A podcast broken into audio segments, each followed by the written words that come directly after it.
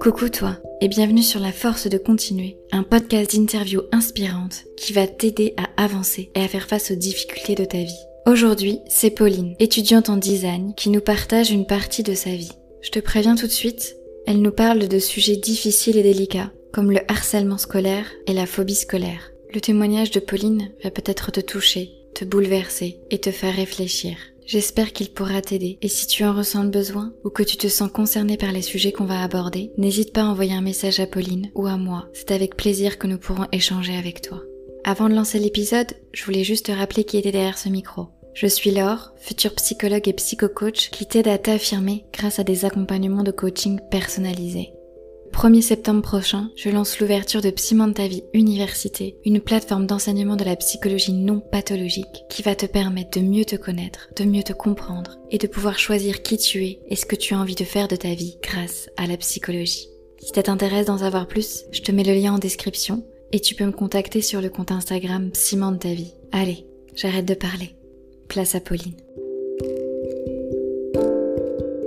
Moi, c'est Pauline, euh, je vais avoir 21 ans et je suis étudiante en design à l'école de design Nantes Atlantique. Et j'ai fait euh, une phobie scolaire euh, au lycée qui a duré trois ans. Et aujourd'hui, j'ai réussi à, m'en sortir. Et puis, avec cette, cette expérience, j'ai décidé d'en faire un, point fort et de, du coup, créer une application pour aider les personnes en phobie scolaire. C'est une sorte de, de revanche sur le trouble. J'ai toujours été une personne très stressée. Euh, depuis que je suis toute petite. Je suis de nature euh, très anxieuse. Donc à partir de deux ans et demi, trois ans, je faisais déjà des crises d'angoisse assez régulièrement. Mes parents étaient assez surpris parce que j'ai trois grands frères et eux, ils n'ont pas eu euh, du tout cette, cette façon de, de réagir, ces, ces sortes de crises d'angoisse. Du coup, c'était assez nouveau. Mais au départ, ça les, ça les inquiétait pas plus que ça. Et puis quand je suis rentrée en maternelle, ça s'est un peu ça s'est un peu aggravé, euh, puisque les, les nuits avant les jours d'école, je me réveillais en panique totale parce que j'avais peur de ce qu'on allait manger le lendemain. Ça a l'air euh, léger comme, euh, comme, comment dire, comme préoccupation. Mais je pense que c'était beaucoup plus profond que ça, que c'était juste une manière pour moi de, de le montrer. Mais du coup, voilà, j'étais obsédée par ce qu'on allait manger le lendemain à la cantine. Ça me terrifiait. Du coup, ma maman, pour me rassurer, elle me disait qu'on mangeait des frites. Donc, tous les jours, j'allais manger des frites. Ça te rassurait? Ouais, ça me rassurait. Et puis, bah, je retournais me coucher. Et puis, bah, ça se passait bien. Mais après, euh, ça a un peu évolué. J'ai commencé à avoir des vomissements la nuit, tellement que je stressais d'aller à l'école. Et c'était toujours les veilles de jour d'école. Une fois qu'on était le week-end, il n'y avait plus rien, ça se passait bien. Donc bon, ma mère a quand même commencé à, à se poser des questions puisque ça durait, ça s'aggravait. Elle a décidé de m'emmener chez une pédopsychiatre. Donc on y a été. Je me souviens qu'elle m'avait demandé de faire un dessin et on avait dû discuter ensemble. Et puis, euh, bah, le, bilan de, de, tout ça, elle a dit, bah, votre fille, elle a rien du tout. Elle se prend juste pour une princesse. Parce que sur mon petit dessin, je, je m'étais dessinée avec une robe de princesse parce que j'avais un petit costume de princesse à la maison. Je le mettais tout le temps. Donc, bah, pour moi, c'était normal. Mais non, pour elle, non. Je me prends pour une princesse. Ça, c'est la, la psychiatre qui a dit ça au bout de, de combien de séances?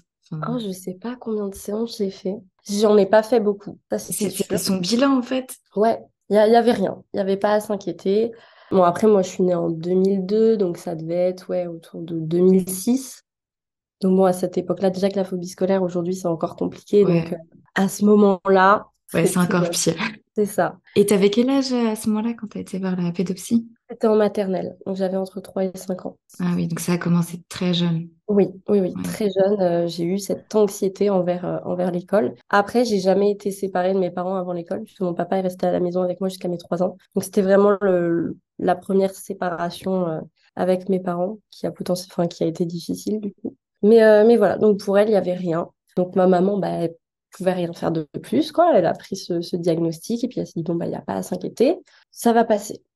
Et puis, euh, à la fin de la maternelle, on m'a changé d'école parce que euh, l'école ne convenait pas à mes parents, parce qu'il y avait eu des, problèmes annexes. Ils m'avaient laissé toute seule dans les couloirs quand j'étais malade, des choses comme ça. Du coup, ma maman, ça lui plaisait pas, donc elle a préféré me mettre dans une école qui était un petit peu plus attentif, attentive. Pardon. Et euh, dans cette nouvelle école, ça s'est ça s'est bien passé.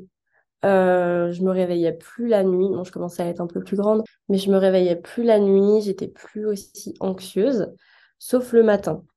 Le matin, avant d'aller à l'école, j'ai toujours eu cette angoisse, cette sorte de petite boule au ventre, comme quand bah, on a un examen important. J'avais toujours cette petite, euh, cette petite angoisse, mais en fait, comme je l'ai toujours connue et qu'elle a toujours été reliée à l'école, pour moi, c'était normal. J'y prêtais même plus attention. Pour moi, tout le monde stressait le matin avant d'aller à l'école. Dans ma tête, il n'y avait pas de, il y avait rien d'étrange. Et puis euh, aussi, à partir de CE2, j'ai commencé à faire de plus en plus de crises d'angoisse, de plus en plus violentes.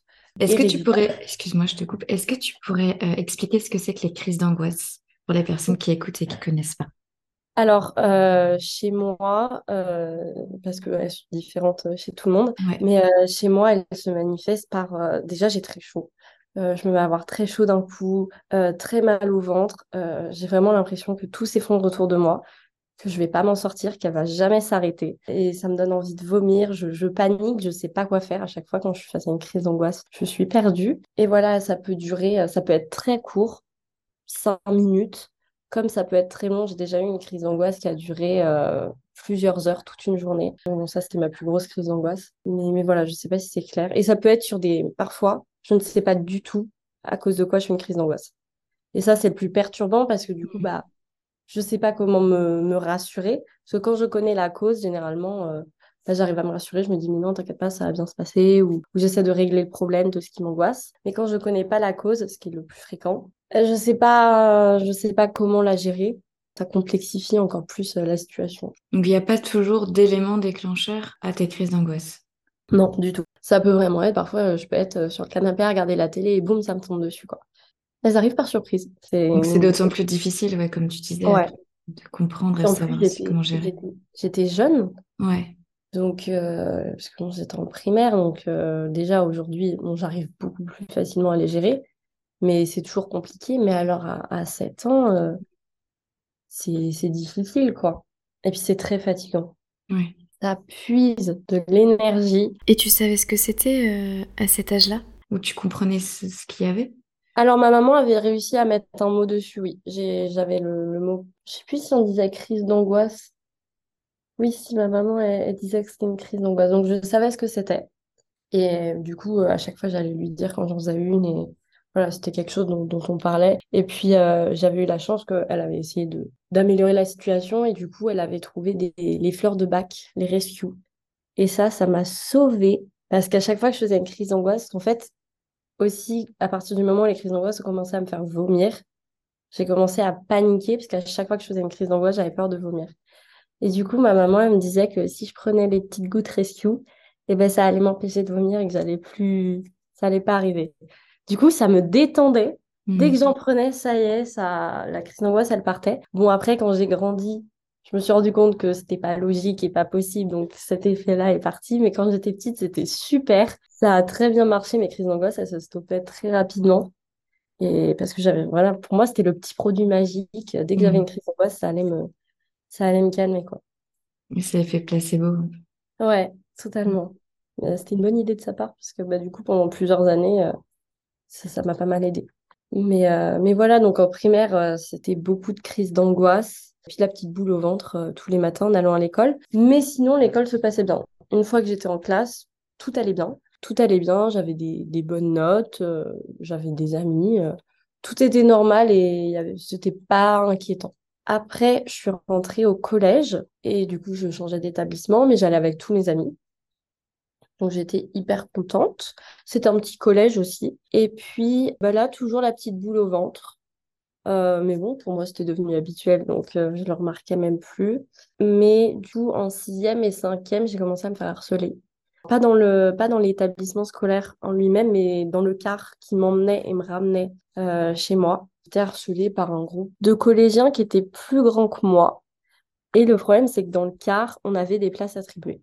La conductrice, elle nous donnait des places et on ne bougeait pas de l'année. Et du coup, moi, comme j'étais au collège, j'étais dans la deuxième moitié du car, soit au fond puisque la première moitié, c'était pour les primaires et maternelles. Du coup, j'étais bloquée avec eux au fond euh, dans le car. Et ça a duré pendant deux ans où euh, bah, c'était des insultes. Donc au départ, ça a commencé comme ça, comme des petites remarques méchantes, euh, des insultes. Et puis dès qu'il y avait une nouvelle personne qui arrivait dans le car, qu'on connaissait pas, elle lui disait « Ah, va pas la voir elle Enfin, vraiment, il m'isolait. Et puis après, comme ils savaient très bien où était ma place, ils s'amusaient à mettre tous leurs sacs de cours sur ma place pour que je puisse pas m'asseoir. Donc forcément, comme on avait une place attribuée, j'étais obligée de m'asseoir là. Donc je déplaçais leurs sacs tout doucement, mais je me faisais engueuler à chaque fois. C'était très compliqué. Et puis après, ça a commencé à être euh, un plus physique. On me jetait des trucs euh, sur moi.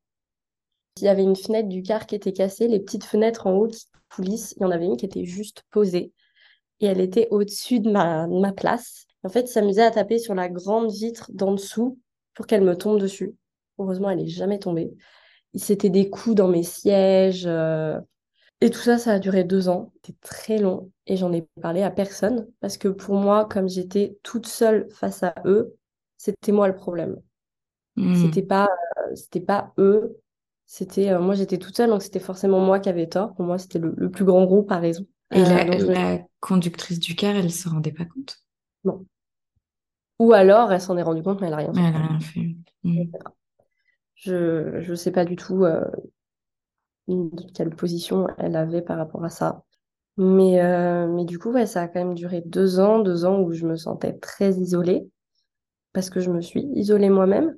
Euh, j'en ai pas parlé à mes parents, je n'ai pas parlé à mes amis et je devais être très douée pour le cacher parce que bah, j'en ai parlé plusieurs années après à mes parents.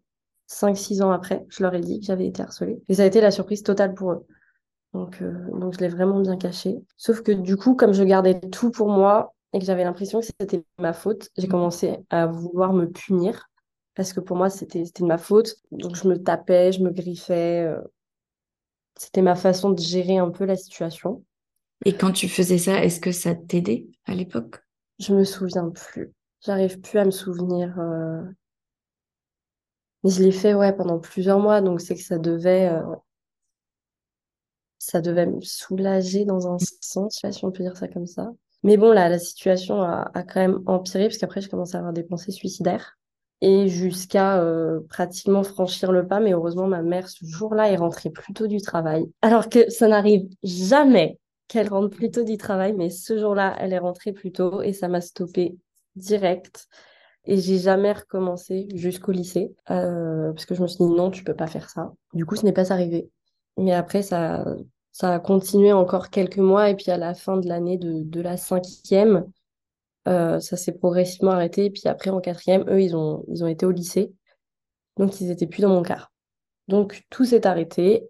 C'est devenu beaucoup plus calme pour moi en quatrième et troisième. Euh, j'avais toujours des bonnes notes. Et puis pendant mon harcèlement, mes notes n'ont pas baissé non plus. Il n'y avait rien qui bougeait. Vraiment, il n'y avait rien qui, qui indiquait un harcèlement. Est-ce que tu te souviens ce que tu te disais à propos de toi-même quand tu disais euh, que c'est ta faute? Est-ce que tu as des, t'as des pensées? Tu te souviens de pensées que tu disais? Pour moi, j'étais vraiment mais nulle. Genre, ma confiance en moi, elle a chuté à ce moment-là. Enfin, je me respectais même plus. Moi, je, je méritais, je méritais rien, je méritais même pas de vivre. Je... Ah non, je, j'avais plus aucune euh, confiance et aucun respect envers moi-même. Je me, pour moi, c'était, après, c'est devenu normal, en fait, qu'ils me traitent comme ça. J'ai commencé à me dire, bah, peut-être que tu le mérites ou, donc non, c'était des pensées euh, très, très violentes envers soi-même. Et tu disais que tu avais des amis aussi euh, au collège. Et est-ce qu'avec ces amis-là, tu t'en as, t'en as jamais parlé, mais non. Tu... Ouais. Ouais.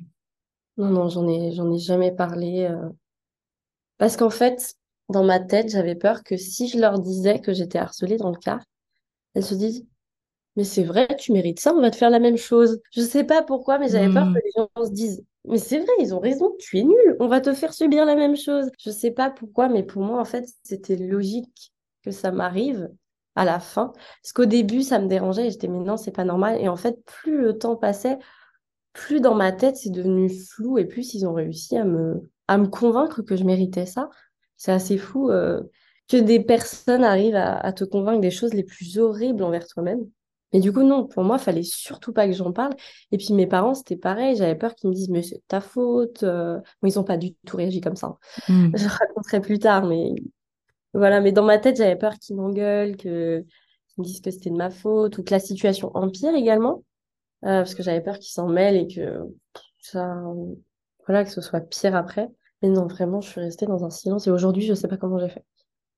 Ouais, pour euh, survivre à ça. oui, C'est quelque chose, et souvent quand je vais pas bien aujourd'hui, quand j'ai des petits coups de mou, je me dis, sincèrement, tu as survécu à ça, tu peux survivre à plein d'autres choses maintenant.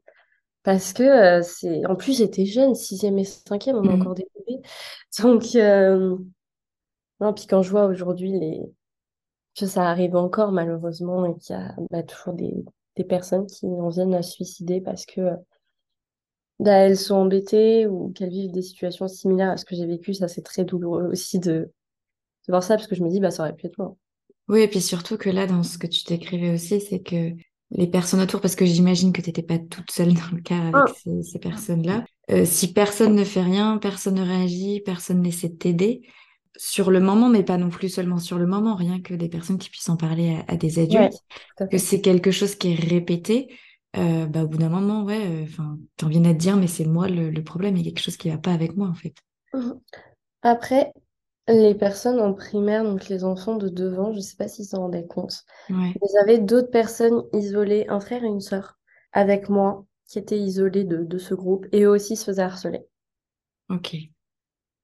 Un coup, c'était eux, un coup, c'était moi, ou tous les trois, on se, on se prenait quelque chose, mais on était dans la même situation. Après, ça nous a pas rapprochés pour autant, parce qu'en plus, on n'était pas dans les mêmes écoles. C'est triste à dire, mais parfois, quand c'était eux, c'était un moment de répit pour moi, quoi. Hmm. Je me disais que si j'intervenais, bah, ça allait être pire pour moi. Et de- ils se devaient se dire la même chose Mm. quand c'était pour moi. Ils devaient se dire, c'est bon, aujourd'hui, on est tranquille. Et on s'est pas rapprochés pour autant pour se soutenir. Et qu'ils étaient deux en plus, un frère et une sœur. Donc, euh, Et je pense pas qu'ils en aient parlé euh, à leur famille, sinon je pense qu'ils auraient intervenu. Hmm. J'étais pas toute seule, mais ça m'aidait pas plus que ça Ouais. qu'il y avait d'autres qui vivaient cette situation. Donc ça, c'était pour euh, la sixième et cinquième. Et puis, comme je disais, quatrième, troisième, ça s'est très bien passé. Ça a été un moment de répit. J'étais assez bien pendant ce moment-là. Je commençais à reprendre un peu confiance en moi parce que bah tout se passait bien. euh, j'avais des amis, j'avais des bonnes notes, tout allait bien. Donc c'était euh, c'est vraiment deux années de, de répit. Est-ce que tu avais toujours euh, la boule au ventre que tu disais Ah euh, oui, oui, par Ouais, contre oui. ça, ouais. Mais ça, bon bah c'était devenu euh, le classique pour moi. Mais oui, cette petite boule au ventre, elle est restée pendant très longtemps. Et puis, bah, qui dit troisième dit brevet et changement d'établissement par la suite. Donc, j'ai fait une, une porte ouverte pendant mon année de troisième pour un lycée. Parce qu'en fait, moi, je viens d'une petite ville et au lycée, bah, faut aller dans une des, plus grandes villes à côté. Et le, le problème, c'est que souvent, faut aller en internat parce que c'est trop loin pour faire l'aller-retour tous les soirs. Et moi, l'internat, c'était pas possible. Je ne voulais pas, je savais que j'étais pas capable. Et du coup, il y avait qu'un établissement où je pouvais aller sans aller à l'internat. Parce qu'il n'était pas trop loin et que c'était pas trop compliqué de faire l'aller-retour tous les jours. Donc, j'ai été faire la porte ouverte de, de ce lycée. Et ça s'est très mal passé. Je me sentais pas bien du tout dès la porte ouverte dans ce lycée. Il y avait quelque chose, que ça soit dans l'atmosphère, je sais pas, mais ça passait pas. Je me sentais pas à l'aise. Je saurais pas trop l'expliquer.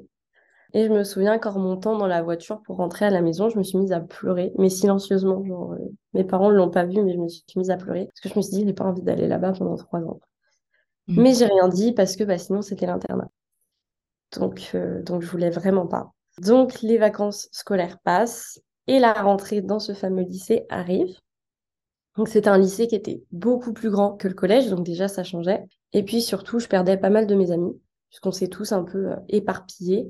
Donc, je me retrouvais euh, seule avec euh, deux, trois amis, dont une qui était dans ma classe. Donc, ça, c'était déjà super. Et avant la rentrée, j'avais quand même, j'étais quand même positive. Je me suis dit, c'est le lycée, ça va être bien, ça va être un nouveau départ, tu vas rencontrer d'autres personnes. J'essayais vraiment d'être positive. Voilà, je me suis dit, il n'y a pas de raison que ça se passe mal. Et euh, la rentrée, ça a été quand même un peu compliqué parce que j'avais pas l'impression que j'allais pouvoir créer de liens avec les gens de la classe. Puisque bah, au premier abord, on n'avait pas grand-chose en commun et ils étaient assez euh, agressifs les uns les autres. C'était une ambiance que je n'aimais pas trop, mais je me suis dit, c'est pas grave, c'est le début de l'année, ça va bien se passer. Et j'avais toujours la petite boule au ventre, euh, mais cette fois-ci, elle restait plus longtemps. Elle était même là pendant les cours. Mais je me suis dit, c'est le début de l'année, c'est normal, tu connais pas les personnes. T'es un petit peu angoissée, c'est différent, mais parce que j'ai l'habitude d'être angoissée quand c'est nouveau. Je me suis dit, ça va passer avec le temps, il n'y a pas de, il n'y a pas à s'alarmer. Et à la fin de la première semaine, le vendredi, il y avait la journée d'intégration. C'était une journée où on allait à la plage et on allait faire des activités pour pouvoir apprendre à se connaître.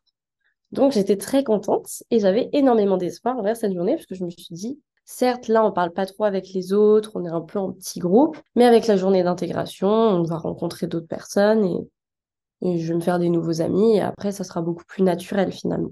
Cette fameuse journée d'intégration arrive et elle commence très mal déjà, parce que entre eux, parce que du coup on devait prendre le bus pour aller à la plage, et entre eux, ils, enfin, ils s'insultaient, ils se faisaient des croche-pattes, c'était pas très sympathique entre eux. Et là, je me suis dit, oulala, là là, ça me rappelle quelque chose. Mm. Je sais pas pourquoi, mais j'ai fait un lien avec mon harcèlement, et je me suis dit, hum, ils ressemblent quand même vachement à mes harceleurs, ces, ces personnes qui sont autour de moi. On est monté dans le bus, on est arrivé, et après on faisait une course d'orientation. Et moi, je devais noter euh, ce qu'on trouvait, je sais plus ce que c'était, c'était des chiffres ou des mots bref. Et euh, une fille de, mon groupe, qui était dans ma classe en plus, me criait dessus.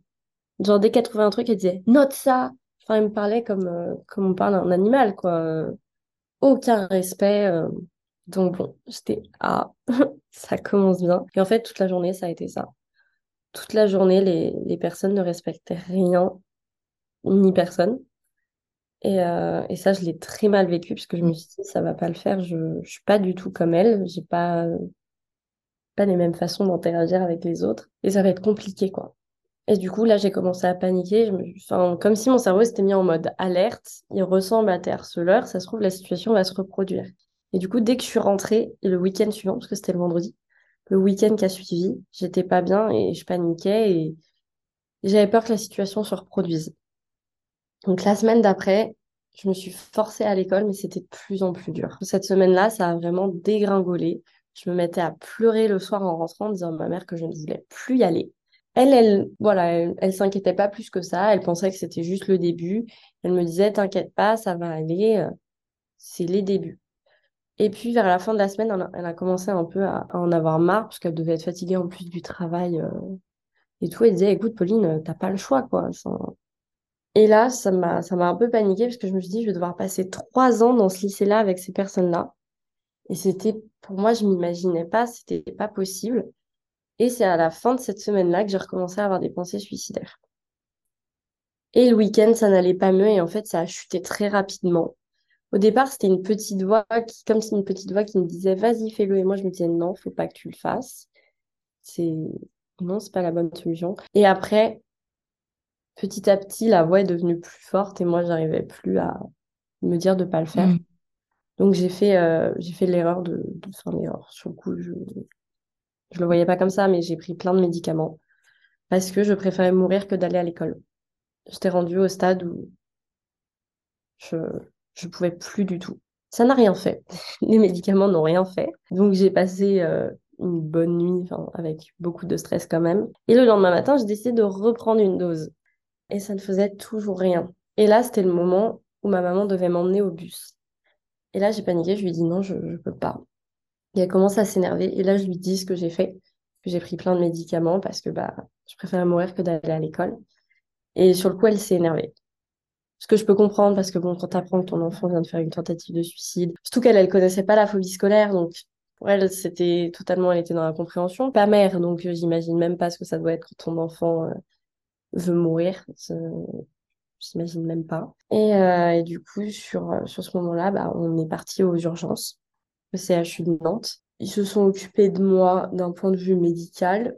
Et puis aussi, j'ai une psychiatre qui est venue me voir, que comme c'était une tentative de suicide, forcément. Et puis, ils ont dit qu'ils allaient me garder une semaine, que c'était la procédure euh, pour tentative de suicide, c'était une semaine minimum. Ils faisaient pas sortir avant parce que bah y avait trop de risques. Donc pendant cette semaine-là, j'avais des, infirmières, la psychiatre qui passait me voir et ils étaient pas très compréhensifs. Ils étaient pas très. Enfin sur ce moment-là, j'avais besoin de de réconfort entre guillemets et euh, ils étaient très. Euh, enfin les mots qu'elles employaient étaient très crus. Euh, je me souviens de la psychiatre du CHU de Nantes. Elle comprenait pas pourquoi j'avais un énorme écart d'âge avec mes frères. Du coup, elle m'a fait mettre un accident en fait.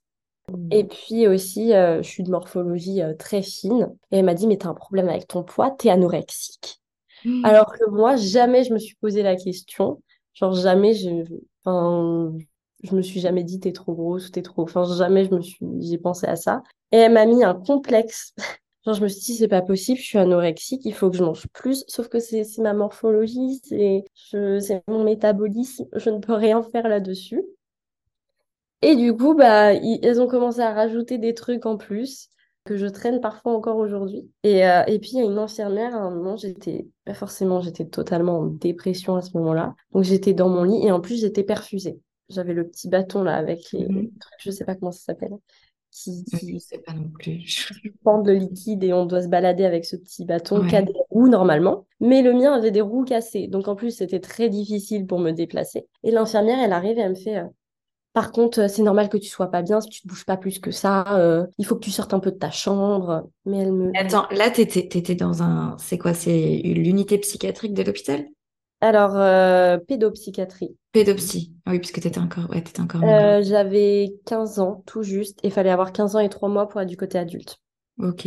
Et du coup, c'est censé être une unité euh, où c'est des professionnels euh, qui sont censés prendre en charge de manière adaptée euh, des personnes qui sont en souffrance psychologique. Oui, exactement. Et ils ont montré leurs compétences. Ouais, bah, oui, c'est, c'est quand même grave, j'ai envie de dire. Non, non, ça a été très dur. Après, j'avais j'avais une infirmière qui était très gentille avec moi. Euh, donc elle, j'étais trop contente quand je la voyais passer la porte. J'étais ah c'est elle, trop bien. Euh, et c'est pareil, j'avais alors il me semble que c'était une aide-soignante euh, qui restait discuter avec moi un soir pendant ouais 15-20 minutes. Alors que bon, je sais que dans ce métier-là, ils ont pas trop le temps et que c'est assez speed. Mais elle, elle a passé du temps avec moi et on a discuté ensemble et elle était adorable. Donc il y avait quand même deux personnes qui étaient hyper gentilles, mais sur tout le reste, alors toi, qu'est-ce qui se passait à ce moment-là? Comment, comment tu te sentais si tu arrivais à te souvenir? Comment t'étais? En fait, moi, j'étais surtout préoccupée par qu'est-ce que je vais devenir. Hmm. Parce que je me suis dit, là, t'arrives pas à aller à l'école, tu viens quand même de faire une tentative de suicide parce que tu veux pas aller à l'école, tu es en train de louper des cours. Dans ma tête, moi, j'étais... En fait, c'était ma scolarité qui était la priorité. Pas du tout mon... ma santé euh, mentale. Ma santé mentale, j'en avais rien à faire à ce moment-là. Ça a mis très longtemps avant que j'y accorde de l'importance. Pour moi, c'était ma scolarité. Et ça me paniquait parce que je me suis dit, comment je vais avoir mon bac? C'était euh, c'était ça qui m'angoissait le plus. Donc, tu avais quand même cette vision euh, sur l'avenir. Ouais. Ouais. Ouais, je, en fait, je cherchais un moyen de m'en sortir, quoi. Mais par contre, je voulais que cette douleur s'arrête. Parce que j'avais, enfin, mentalement, c'était très lourd, euh, très douloureux. Et par contre, je voulais que ça s'arrête, quoi. Parce que je souffrais énormément. Et du coup, bah, je suis restée, je suis restée trois jours à l'hôpital où euh, ça ne me dérangeait pas d'y être. Et le dernier jour, j'avais plus envie d'être à l'hôpital. Donc on est, j'étais rentrée le lundi matin. Et là, on est, on est le jeudi. Et le jeudi, euh, bah, je ne pouvais plus. Je voulais rentrer chez moi. Mais normalement, c'était une semaine. Donc du lundi au lundi. Elle m'avait dit, c'est obligé, c'est minimum, c'est minimum ça. Et du coup, j'avais rendez-vous avec la psychiatre. Et je lui ai dit, oui, je vais beaucoup mieux, j'ai envie de retourner à l'école, je veux rentrer chez moi. Elle me fait, ok, mais on te laisse partir. Et ils m'ont laissé partir. Je suis rentrée chez moi. Du coup, ma maman m'a ramenée à la maison. Forcément, ça n'allait pas mieux. Donc, le lendemain matin, moment d'aller à l'école, je fonds en larmes, ça va pas du tout. Et ma maman me dit, écoute, c'est pas grave, tu restes à la maison aujourd'hui parce que ce soir, on a rendez-vous avec ton professeur principal. Donc, on va voir avec lui euh, ce qu'on peut mettre en place. Aujourd'hui, tu restes à la maison, tu te reposes et peut-être que tu te sentiras mieux quand tu auras discuté avec ton professeur principal. Par contre, tu me promets de pas faire de bêtises. Parce que du coup, euh, j'allais être toute seule à la maison. Parce que mes parents devaient aller travailler. Hmm. Et ma mère était un peu stressée de me laisser seule à la maison alors que je venais de faire une tentative de suicide. Donc, je lui avais promis de rien faire. Donc, le soir, elle rentre, on va au lycée. Très compliqué. Rien que de rentrer dans l'établissement. Il n'y avait plus aucun élève à l'heure où on avait rendez-vous. Mais rien que de mettre les pieds dans l'établissement, c'était atroce. Hmm. Donc on arrive, le professeur principal euh, nous prend et nous emmène dans une salle. On discute, il se montre très compréhensif. Euh, il me dit, écoute, euh, tu viens quand tu peux pour l'instant. Et si tu arrives et que tu te sens pas bien, tu nous dis et puis tu peux aller euh, au CDI, par exemple, t'isoler, te mettre dans un coin, le, temps de te calmer. Voilà, déjà, si tu arrives à venir dans l'enceinte de l'établissement, ça sera déjà très bien. J'étais très contente de ce rendez-vous puisqu'il avait l'air de se montrer très compréhensif envers la situation. Alors le week-end, je ne sais plus dans quel état d'esprit j'étais. Je pense que j'étais un peu stressée d'y retourner, sachant que j'avais été absente une semaine. À cet mmh. âge-là, les gens se posent souvent la question, mais pourquoi qu'elle a été absente? Ils se posent beaucoup de questions. Donc je reviens, euh, je prends le bus le matin. Ça a quand même été très compliqué. J'avais énormément de stress, j'étais paniquée. Mais j'arrive à monter dans le bus, ce qui était déjà un grand pas pour moi. Mmh. Tout le long du bus, c'était très dur. J'avais l'impression d'aller à l'abattoir. J'avais l'impression que c'était ma mort qui m'attendait à la fin du bus. On arrive devant le lycée. Et là, dans ma tête, comme je le repense, je vois vraiment un lycée avec plein de gros nuages gris au-dessus. Euh. Je descends du bus. J'arrive à passer les grilles. Et puis, on va au casier pour aller chercher nos affaires qu'on avait besoin pour le cours. Et là, je fonds en larmes. Je pouvais pas. Ça m'angoissait trop entre le, fait d'avoir peur d'aller à l'école, le regard des autres également, parce que la cour était remplie à cette heure-là. Et du coup, euh, je, je, vais à l'infirmerie pour dire que je me sens pas bien et demander si je peux aller au CDI. La secrétaire me voit et elle m'avait reconnue. Elle avait reconnu que c'était moi qui n'étais pas bien en ce moment. Donc elle va chercher le directeur adjoint. Le directeur adjoint me reçoit dans son bureau. Je m'assois. Il me dit vas-y, pleure. Donc bah moi je finis de pleurer. Il me fait c'est bon, t'as fini de pleurer? Je fais oui. Et il me fait bon bah maintenant tu vas aller en cours. Et il m'a traîné jusqu'à la salle de classe. Alors que. Et puis je lui ai dit, mais on m'a dit que si je me sentais pas bien, je pouvais aller au CDI. Mm. Non, non, non, tu vas aller en cours. Donc il m'a forcé à aller en cours. Et là, le lien de confiance s'est brisé. Parce que dans ma tête, je me suis dit, ok, si je vais à l'école, ils vont me forcer à aller en cours. Le CDI, je verrai pas la couleur. Parce que moi, ça me rassurait vraiment de me dire mm. j'allais pouvoir me mettre dans un petit coin et déjà être plus tranquille. Et du coup, il m'a forcé à aller en cours. Et le midi, le lundi midi, on avait une réunion avec le directeur adjoint, mon professeur principal, ma maman et moi. Et il était extrêmement fier de lui, de m'avoir forcé à aller en cours. Il fait Ah, mais t'as vu tout à l'heure, euh, je t'ai forcé à aller en cours, euh, ça s'est bien passé, hein Non, non, ça s'est pas mmh. bien passé, tu m'as traumatisé. Et euh, du coup, l'après-midi, j'avais un rendez-vous avec une kinésiologue pour essayer de calmer un peu mon anxiété. Et j'ai plus jamais remis les pieds dans mon lycée parce que bah, les jours suivants, c'était des crises de larmes. Le mardi, je disais à ma maman non, je peux pas. Elle me disait bah, écoute, c'est pas grave si aujourd'hui tu peux pas. Demain, c'est mercredi, donc c'est une... juste la matinée. Euh, tu réessayeras pour voir si tu y arrives. J'avais pas réussi. Le jeudi, le jeudi, on avait un contrôle déjà au bout de la troisième semaine. On avait un contrôle et il fallait que je le fasse. Et là, il m'avait autorisé quand même à le faire au CDI.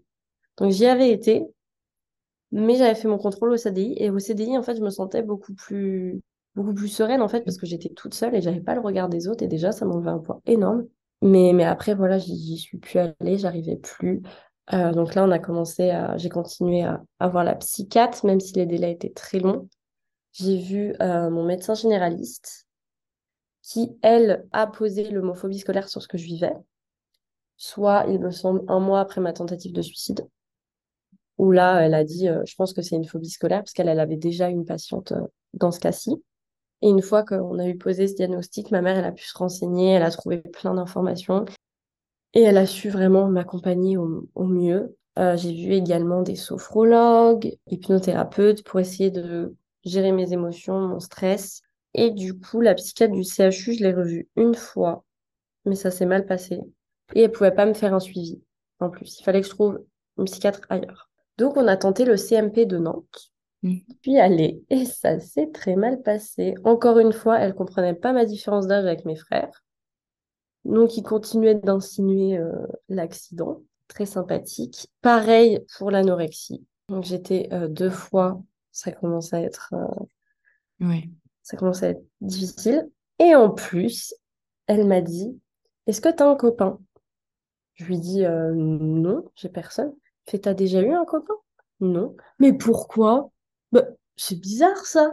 Et elle avait sa stagiaire avec elle, et elle se retourne vers sa stagiaire, elle fait Tu trouves pas ça bizarre, toi? La stagiaire était bah si, 15 ans quand même.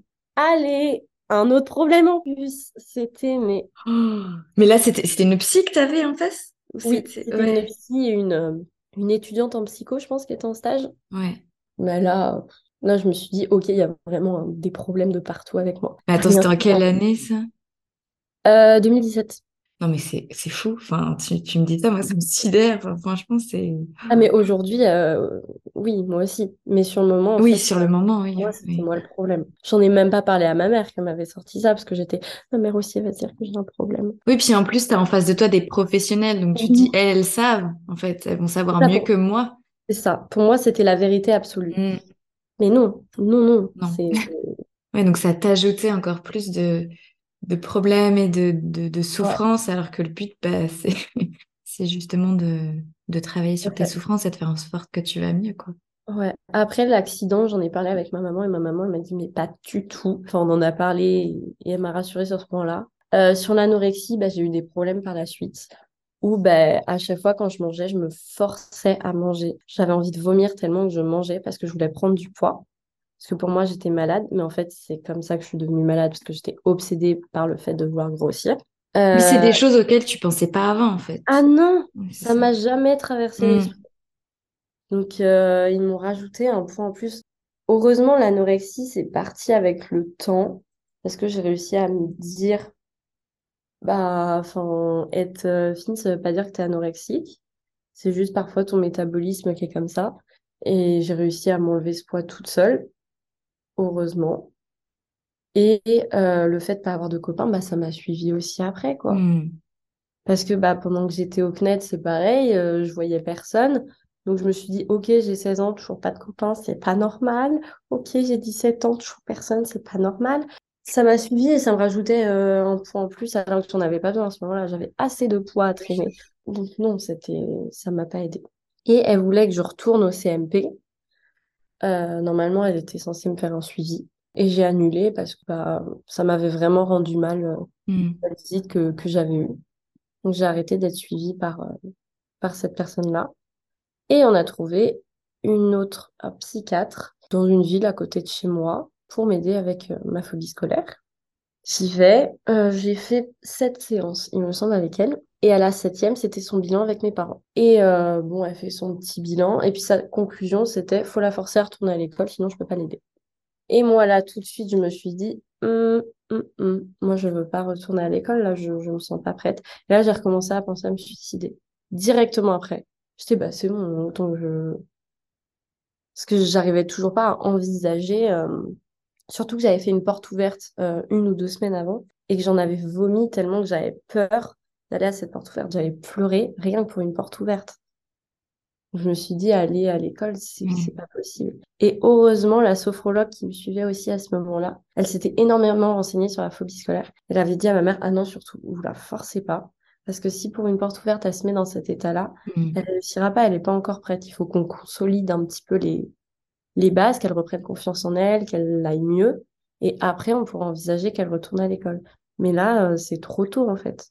Et heureusement qu'elle a dit ça parce que bah, ma maman, elle l'a écouté et, c'est ce qui a fait qu'aujourd'hui, bah, voilà, moi, je, retourne à l'école.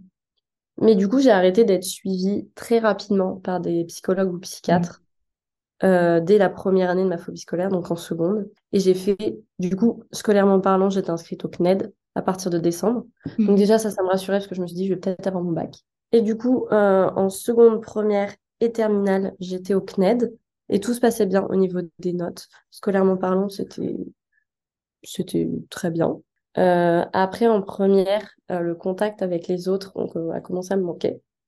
Donc ça, c'était déjà un bon signe. Mm. Mais par contre, je voulais pas retourner à l'école en terminale parce que j'avais peur que ça recommence et que je rate mon bac. Du coup, mm. même une année importante, la terminale, et j'avais peur de rater mon bac. Donc j'ai dit, bah c'est pas grave, je reste au CNED encore encore euh, un an. Et puis, euh, puis en plus, j'avais l'auto-école à côté. Donc, je voyais des personnes de mon âge à l'auto-école, même si c'était très compliqué, que j'étais aussi très stressée à l'auto-école. Parce que bah, j'avais cette petite boule au ventre encore. Euh, mais j'arrivais quand même à y aller. Mais du coup, voilà, j'ai fait mes trois années de CNED sans être vraiment suivie psychologiquement. Mais par contre, j'avais la sophrologue, l'hypnothérapeute et la kinésiologue qui, elles, m'ont énormément aidée. C'est alors que c'est des solutions que normalement, enfin, que la plupart du temps ne privilégie pas. Mm. Euh, chez moi, c'est ce qui a été fait. Ça m'a, euh, ça m'a vraiment aidé. Donc, euh, le lycée se termine. J'arrive à avoir mon bac avec mention bien. Et bah, c'est le moment des études supérieures. Et voilà, c'est fini pour aujourd'hui.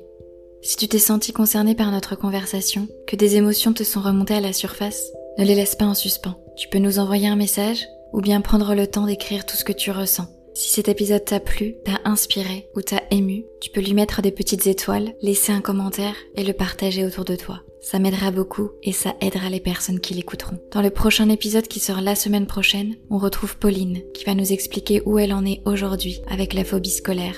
En attendant, je te souhaite une agréable journée, soirée, semaine cimentée. Et surtout n'oublie pas, tu as en toi la force de continuer.